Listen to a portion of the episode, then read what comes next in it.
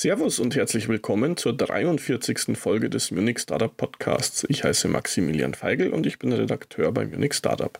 Unser heutiges Thema ist die Sharing Economy. Von Startups wie Airbnb und Uber groß gemacht, gibt es auch in München einige Startups, die das Teilen zu ihrem Geschäftsmodell gemacht haben. Vier von ihnen will ich euch heute vorstellen. Und wie immer gibt es am Schluss noch einen Investor, dieses Mal ist es Coparion. Zuerst aber wie gewohnt unsere E-Mail-Adresse für Lob, Kritik und Hinweise erreicht ihr uns unter redaktion.munich-startup.de. Bevor wir ins Thema einsteigen, wie üblich zunächst hier noch unser Event-Ausblick. Am 5. und 6. Juli findet das Forum Science and Health statt, dieses Mal unter dem Titel Medicine of the Future. Organisiert wird das Ganze von BioM. Thema ist, wie schon gesagt, die Medizin der Zukunft. Vor allem soll es da um die neuesten Entwicklungen in den Bereichen innovative Technologien und Therapeutika gehen. Im Fokus stehen dabei die Vorbeuge, Diagnose und Behandlung von Krankheiten. Hierzu bietet die Konferenz Einblicke in FE-Aktivitäten, interaktive Sitzungen und Ideen Ideenpitching und natürlich wie immer auch viel Networking. Apropos Networking, darum geht es auch bei den nächsten beiden Events, die ich für euch rausgesucht habe, denn es sind wieder zwei Gründerszene Networking Dinner in München. Und zwar am 12. Juli das CFO Dinner und am 14. Juli das HR Dinner. Ziel der beiden Events ist es, Köpfe aus den jeweiligen Szenen, also entweder der Finanzszene bzw. der Personalszene, zusammenzubringen. Im Dinnerformat sollen dann Austausch über Ideen und Diskussionen zu aktuellen Herausforderungen laufen. Den Auftakt dazu macht jeweils ein Interview mit einem Experten aus der entsprechenden Branche. Für die beiden Dinner müsst ihr euch allerdings um Tickets bewerben, denn die Gründerszene will so sicher gehen, dass die Teilnehmer auch wirklich zum Thema passen. Aber wenn ihr bei der Bewerbung den Referral Code Munich Startup 20 eingebt, bekommt ihr einen Nachlass auf den Ticketpreis. Mehr Informationen und die Anmeldelinks zu diesen und anderen Events findet ihr wie immer in unserem Kalender. Teilen ist ja etwas, das wir meistens schon im Kindergarten lernen. Gleichzeitig ist es aber auch der Grundstein eines ganzen Wirtschaftszweigs der sogenannten Sharing Economy. Von Autos über Wohnungen bis hin zu Arbeitsplätzen wird hier so manches geteilt, natürlich gegen einen Obolus. Und in Deutschland sind die Angebote auch ziemlich beliebt. Einer YouGov-Studie aus dem Jahr 2019 zufolge haben zwei von fünf Deutschen schon einmal Sharing-Angebote bereits genutzt oder haben das zumindest vor. Zwei Drittel der aktuellen Nutzer sind dabei zwischen 18 und 44 Jahren alt. Und die meisten User sind auch Wiederholungstäter. Ganze 81 Prozent der bisherigen Nutzer hat vor, die Sharing-Angebote in Zukunft häufiger zu nutzen. Am beliebtesten sind bei den Deutschen übrigens Mobilitäts- und Tourismusangebote. Zwei Drittel der von YouGov Befragten haben diese schon genutzt. Also zwei Drittel von denen, die überhaupt schon mal ein Sharing-Angebot genutzt haben. Großes Potenzial sieht die Studie außerdem im Bereich Haushalts- und Gartengeräte, Technik und Coworking. Hier können es sich nämlich deutlich mehr Befragte vorstellen, die Angebote zu nutzen, als sie es schon tun. Eine Studie, die Kantar für die Verbraucherzentrale Bundesverband im Jahr 2020 durchgeführt hat, setzt die Zahlen allerdings in einen etwas anderen Kontext. Denn YouGov hat sich ja angesehen, wie viele der tatsächlichen Nutzer von Sharing-Angeboten zum Beispiel schon einmal Mobilitätsangebote genutzt haben. So kommt YouGov auf 67 Prozent. Kantar hingegen gibt den Anteil von allen Befragten an, was dann lediglich 14 Prozent sind, die schon einmal Carsharing genutzt haben. Was bei Kantara so aber heraussticht, sind die Nutzer vom Leihservice in Baumärkten. Die werden nämlich von knapp der Hälfte aller Befragten schon genutzt. Außerdem wirft Kantar einen Blick auf die Gründe, warum die Leute leihen, anstatt zu kaufen. Der Grund, der am häufigsten angegeben wurde, war dabei, dass sich eine Anschaffung gar nicht lohnt, weil man das Geliehene so selten nutzt. Auf Platz 2 folgt dann aber auch schon der Umweltaspekt und der liegt damit auch deutlich vor der Antwort, ich nutze es, weil es billiger ist.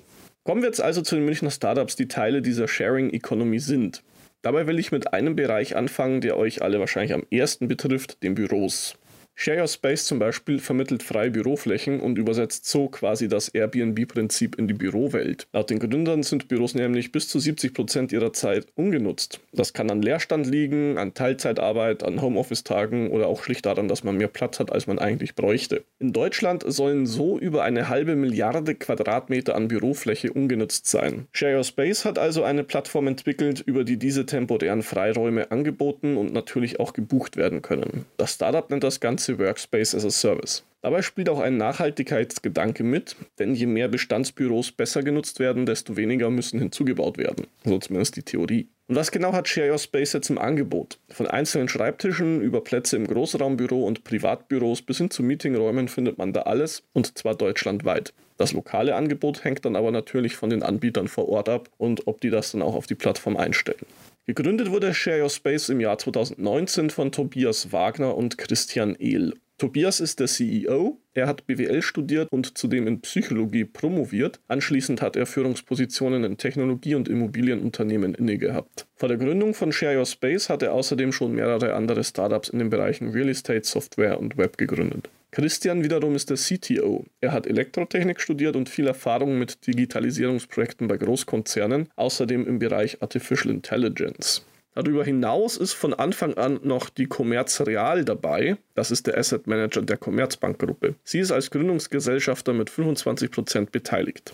Ende 2019, also noch im Jahr der Gründung, ging auch schon die Webseite von Share Space live. 2020 folgte dann eine erste Finanzierung. Es wurden allerdings bis heute keine Namen oder Summen bekannt gegeben. Im gleichen Jahr gewann das Startup außerdem beim Pitch Contest der Bits and Pretzels. Außerdem wurde Share Your Space unter die Top 5 der besten PropTechs Europas in der Kategorie Markt gewählt und kam bis ins Finale des Digital Leader Awards 2021 in der Kategorie Public und Social Challenges. Das Team des Startups ist aktuell rund 15 MitarbeiterInnen groß. Eine Bewertung habe ich aber keine für euch.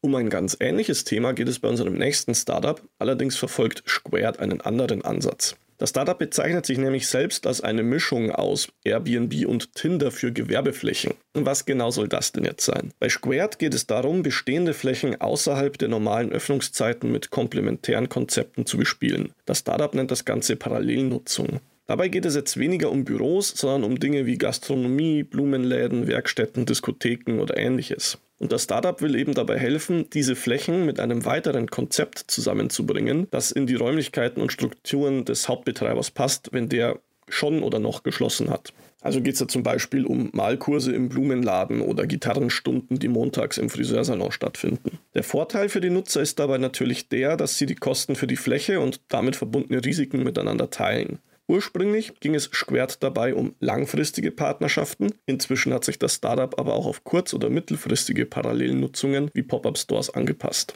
Aktiv ist Squared aktuell nur in München, eine Expansion in andere Städte ist aber geplant. Gegründet wurde das Startup 2019 von Daniela Weinhold, Nasti Broder und Julian Nitsche. Daniela hat einen Management-Hintergrund und ein Design- und Medienmanagement-Studium hinter sich. Nasti ist diplomierte Geoökologin und Städte- und Landschaftsplanerin und Julian ist Designer mit Human-Centered Design-Fokus. Die Gründung von Squared wurde gefördert vom Impact Hub und der Startrampe. Das wirklich Besondere an dem Startup kommt aber eigentlich erst jetzt, denn es hat sich der Gemeinnützigkeit verschrieben. Dazu hat die GmbH 1% der Stimmrechte an eine Purpose-Stiftung abgegeben. Diese kann so als Kontrollgesellschafter mit in den Gesellschafterversammlungen sitzen und sich darum kümmern, dass alle Entscheidungen zweckmaximierend getroffen werden und nicht gewinnmaximierend. Außerdem, das kontrolliert auch die Purpose Stiftung, darf Squared keine Gewinne privatisieren, also an die Gesellschafter ausschütten und auch keine Stimmrechte an Menschen abgeben, die nicht aktiv am Unternehmen beteiligt sind. Von Finanzierungsrunden kann ich da euch jetzt nicht berichten, aber das Startup hat im Jahr 2019 30.000 Euro in einer Crowdfunding-Kampagne einsammeln können. Das Team besteht aktuell aus nicht ganz 10 MitarbeiterInnen.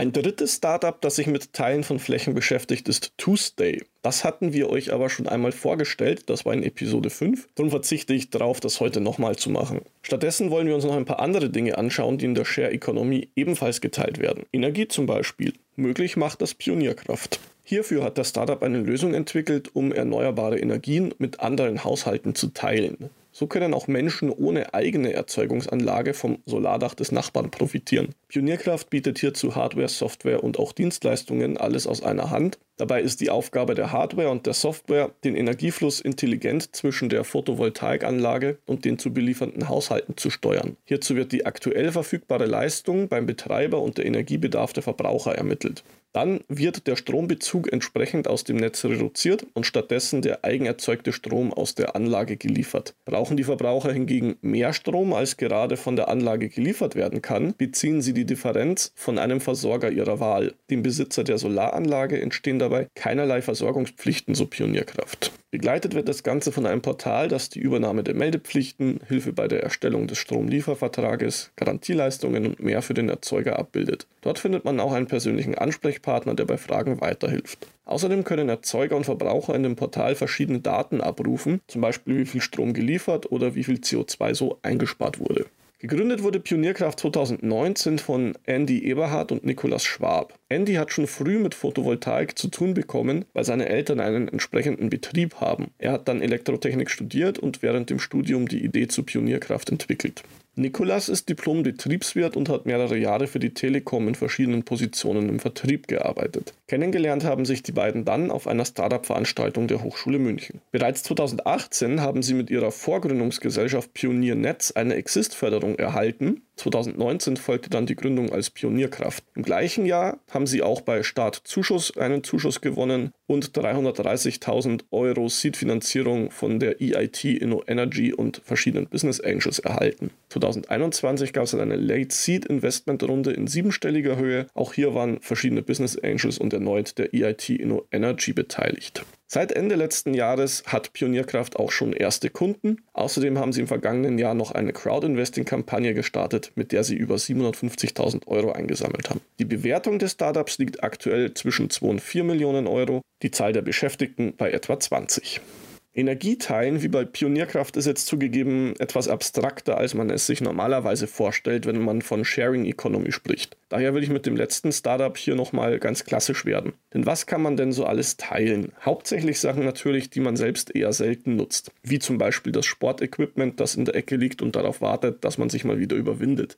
Gymshare hat genau das im Blick, aber gleichzeitig noch viel mehr. Gegründet wurde das Startup 2020 von Florian Börstler und Björn Janssen. Björn hat einen Bachelor of Engineering und Flo hat einen Bachelor in Sportsmanagement. Aber vor allem ist Flo ein ehemaliger Profisportler, der sich anschließend als Coach selbstständig gemacht hat. Und als Coach war er ständig auf der Suche nach Sportlocations, in die er sich leicht und flexibel mit seinen Kunden einmieten kann. Darum hat er auch selbst zwei in München aufgebaut, eine private Basketballhalle und ein Studio für Personal Trainings. Dabei ist ihm dann allerdings aufgefallen, dass abseits der Hauptgeschäftszeiten diese Locations oft leer und ungenutzt sind. Wenn es jetzt also auf der einen Seite Coaches gibt, die Locations suchen und auf der anderen Seite Locations, die oft ungenutzt sind, dann passt da ja ganz offensichtlich was nicht zusammen. Und so entstand dann die Idee, Sharing mit Sport zu verbinden. Dafür haben Björn und Flo mit Gymshare einen Marktplatz aufgebaut, der alles für ein individuelles Sporterlebnis bieten soll. Vom privaten Gym über Trainingsräume bis hin zum Rennrad oder Surfbrett findet man da vieles auf der Plattform. Dazu kann man auch den passenden Trainer für die nächste Fitness Challenge finden und dann eben auch sich Sportequipment von Privatleuten leihen, das bei vielen einfach zu Hause rumliegt. Dazu gehören dann Sachen wie Badmintonschläger, Kettlebell-Sets oder ich habe sogar eine Pole Dance-Stange gefunden auf der Plattform. Aktiv ist Gymshare aktuell in den meisten großen deutschen Städten, außerdem in Kroatien, Teneriffa und anderen Urlaubsregionen. Insgesamt hat die Plattform aktuell knapp über 300 Angebote. Finanzierungen gibt es allerdings noch keine. Das Team besteht inzwischen auch nur noch aus Flo. Björn hat sich Anfang dieses Jahres zwei neuen Projekten im NFT-Bereich gewidmet. Auch ein Teil der Sharing Economy sind Investoren, also wenn man das so sehen will. Sie teilen ja nicht nur ihr Geld, sondern oft auch ihr Fachwissen und ihre Kontakte eben mit den Startups, in die sie investieren. Und wie immer stelle ich euch jetzt noch einen Investor genauer vor. Dieses Mal ist es der VC Coparian. Der wurde im Jahr 2016 gegründet und hat seinen Hauptsitz in Köln, außerdem ein Büro in Berlin. Coparian investiert in alle Technologiebranchen. Der Fokus liegt dabei auf der Startup- und jungen Wachstumsphase. Bei Startups wie Parcel Labs sind sie aber auch schon bis in die Series C mitgegangen, bei Holidoo sogar in die Series D. Überzeugen könnte Coparian vor allem mit ersten Erfolgen, also zum Beispiel mit Umsätzen, gewonnenen Schlüsselkunden oder einer erfolgreichen Produkteinführung. Außerdem investiert der VC ausschließlich in Unternehmen mit Betriebssitz in Deutschland. Ebenfalls sehr wichtig zu wissen, Coparian investiert ausschließlich gemeinsam mit privaten Investoren, die sich pari passu beteiligen, also mindestens mit gleichem Volumen und zu wirtschaftlich gleichen Konditionen. Pro Startup gibt der VC dann bis zu 15 Millionen Euro, üblicherweise in mehreren Finanzierungsrunden zwischen einer halben Million bis hin zu 8 Millionen Euro. Das gesamte Fondsvolumen von Coparian beträgt 275 Millionen Euro. Das Team des VC besteht aus knapp 20 Leuten und es wird von zwei Geschäftsführern geleitet. Das sind zum einen Christian Schulde, er ist Diplomkaufmann und seit Gründung 2016 mit an Bord und hat auch eigene Gründungserfahrungen gesammelt. Zuerst um die Jahrtausendwende, danach ging er in die Managementberatung, bevor er dann noch einmal gegründet hat. Das war dann 2007 und 2016, als er zu Coparian gewechselt ist, kam es dann zum Exit. Zweiter Geschäftsführer ist David Zimmer. Er ist Volljurist und ebenfalls seit der Gründung dabei. Davor war er in der Wirtschaft bei T-Mobile International und im Investmentbereich bei Waterland Private Equity und Quadriga Capital tätig. Werfen wir noch einen kurzen Blick ins Portfolio. Auf der Webseite werden 45 aktive Investments und 5 Exits gelistet und davon kommen wirklich einige aus München. Bei den Investments sind es ganze 10 Startups, darunter zum Beispiel Tubulus, Wirelane, Building Radar, Holido habe ich schon erwähnt, Parcel Lab hatte ich auch schon gesagt, dann noch Catalym, Lanes and Planes und sogar noch mehr. Und bei den 5 Exits sind auch zwei Münchner dabei, nämlich Gridix und Cepres. Also Vielleicht sollte man sich bei Caparian mal überlegen, ob man nicht auch ein Office in München aufmachen sollte. Anyway, wenn ihr mit dem VC Kontakt aufnehmen wollt, dann könnt ihr das über die Webseite coparian.vc. Dort findet ihr alle Kontaktdaten inklusive einer dezidierten E-Mail-Adresse für Pitch-Decks und dergleichen. Außerdem kommt ihr über die Webseite auch einfach direkt zu den LinkedIn-Profilen der Teammitglieder, wenn ihr mit jemand Bestimmten was Bestimmtes besprechen wollt. Das war es jetzt also mit unserem Blick in die Sharing Economy. Wie eingangs erwähnt, gibt es hier noch viel Potenzial. Viele Verbraucher wollen die Angebote nutzen, haben es auch noch nicht getan. Gleichzeitig sind die meisten User eher jünger, laut YouGov eben zwischen 18 und 40. Heißt, die nachfolgenden Jahrgänge dürften also ähnlich affin zu dem Thema sein. Am bekanntesten sind, auch das habe ich eingangs schon erwähnt, Angebote aus den Bereichen Urlaub und Mobility, besonders Airbnb, das ja auch von fast allen GründerInnen in dem Bereich als Vorbild genannt wird. Wenn euch jetzt aber die Münchner Startups aus dem Bereich fehlen, kann ich euch beruhigen. Die gibt es natürlich auch. Die habe ich heute nur nicht mit behandelt, weil wir sie meistens schon hatten. Zum Beispiel RideBee in unserer Folge zu Urban Mobility oder Holidoo in unserer ersten Travel Tech Folge. Üblich verabschiede ich mich jetzt von euch mit ein paar Lesetipps. Da haben wir zum einen gleich am kommenden Samstag, da erwartet euch ein Artikel zum Thema Space Tech, denn die Münchner Szene konnte in den letzten Tagen und Wochen einige Erfolge feiern. Die haben wir für euch in einem Artikel gesammelt und aufbereitet. Und am Dienstag erwartet euch dann der Rückblick auf das zweite Quartal. Wie immer tauchen wir dafür in unsere Insights ab und schauen uns an, wie sich das Ökosystem entwickelt hat. Damit habe ich es jetzt auch schon für heute. Ich bedanke mich fürs Zuhören und sage Servus.